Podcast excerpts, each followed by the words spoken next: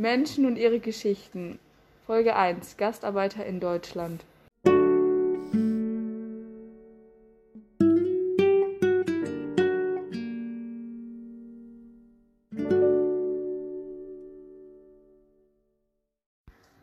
Um, quando tenía 10 años, emigré a Alemania con mi padre y mi hermano.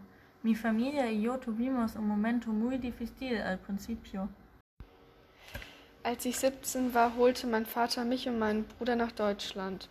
Ich und meine Familie hatten anfangs eine sehr schwierige Zeit. Schon vor zwei Jahren ging mein Vater als Gastarbeiter dorthin. Er bewarb sich dafür bei einer deutschen Kommission. Ich und mein Bruder fuhren zwei Tage lang in einem überfüllten Zug von Spanien bis nach Deutschland durch. Mein Vater hatte schon seit einem halben Jahr eine neue Wohnung gefunden. Trotzdem gestaltete sich unsere Ausreise als schwierig. Während mein Bruder zusammen mit meinem Vater im Bergwerk arbeitete, erledigte ich den Haushalt und kümmerte mich um meine Familie. Als mein Vater, als mein Bruder schließlich eine Spanierin kennenlernte und heiratete, war ich 19 Jahre alt. Ein Jahr später starb mein Vater beim Einsturz im Bergwerk. Da ich kein Geld verdiente, zog ich aus und fing an, als Näherin zu arbeiten. Später lernte ich dort einen deutschen jungen Mann kennen, den ich heiratete und eine Familie gründete.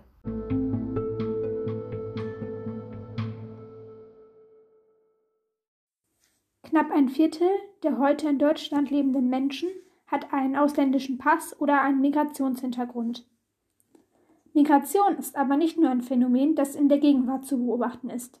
Schon seit dem Zeitalter der Industrialisierung im 19. Jahrhundert hat die Zahl der in Deutschland lebenden Menschen mit ausländischen Wurzeln stark zugenommen.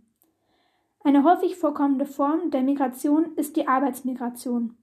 So kamen in den 1950er bis 1970er Jahren bis zu 14 Millionen sogenannter Gastarbeiter nach Deutschland.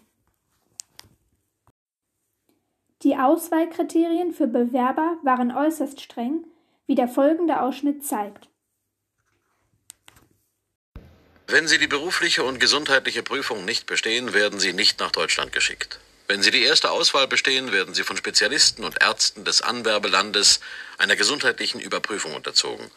Wenn Sie sie nicht bestehen, so werden Sie nicht nach Deutschland geschickt. Ein Einspruchsrecht besteht nicht. Um die gesundheitliche Prüfung zu bestehen, wird vorausgesetzt, dass Sie noch nie operiert wurden, keine Ohrenentzündung hatten und Ihr Röntgenbild in Ordnung ist. Wenn Sie innerhalb der letzten fünf Jahre aufgrund schwerer Straftaten zu einer Gefängnisstrafe verurteilt wurden, werden Sie nicht nach Deutschland geschickt.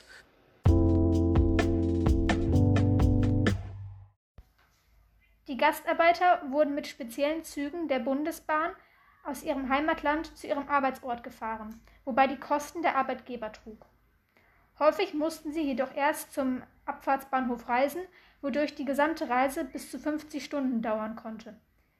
In Deutschland angekommen, wurden sie von Beamten der Landesämter am Bahnhof abgeholt und zu ihren jeweiligen Arbeitsstellen gebracht, die meist im Bergbau oder in der Metallverarbeitung waren. Aufgrund der anfänglichen Befristung der Aufenthaltsdauer lebten die Gastarbeiter zunächst in spärlich ausgestatteten und überbelegten Baracken, meist auf dem Werksgelände. Die Wohnungen teilten sich bis zu acht Personen, wobei jeder Arbeiter im Durchschnitt auf neun Quadratmeter Wohnraum kam. Somit hatten die Gastarbeiter wenig Privatsphäre. In den Unterkünften galten strenge Regeln. Beispielsweise war der Ausgang nach 22 Uhr verboten. Erst spät konnten sie aus den Unterkünften ausziehen und sich eine eigene Wohnung suchen.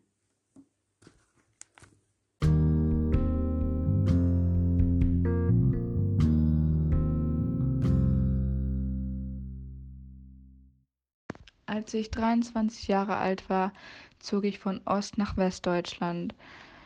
Ich verließ meine Heimat Dresden, um ins Ruhrgebiet, dem neuen Wirtschaftszentrum, zu ziehen.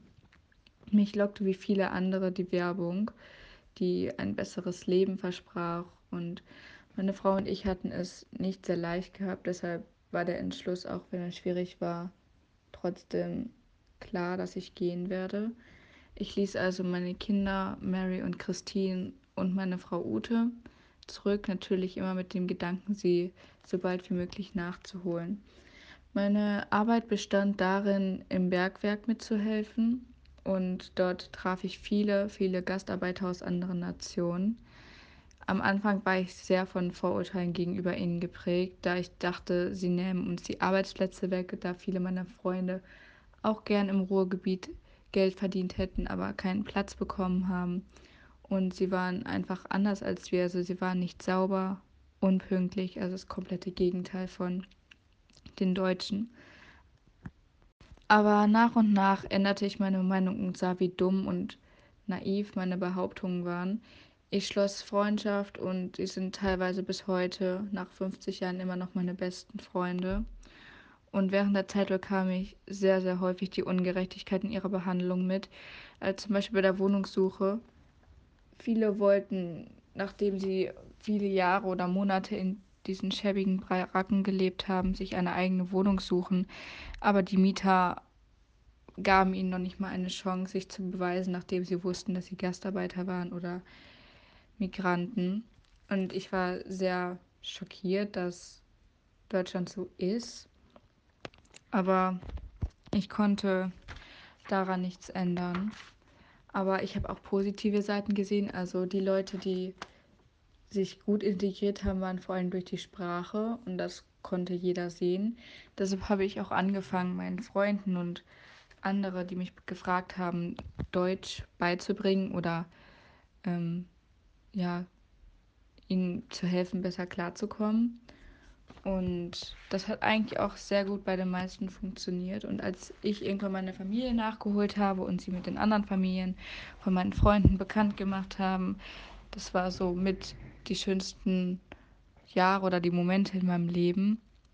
Denn als ich gesehen habe, dass sich alle gut verstanden und die Kinder ohne jegliche Vorurteile, ohne etwas über andere zu wissen, miteinander gespielt haben und Spaß hatten, das werden immer meine schönsten Erinnerungen bleiben.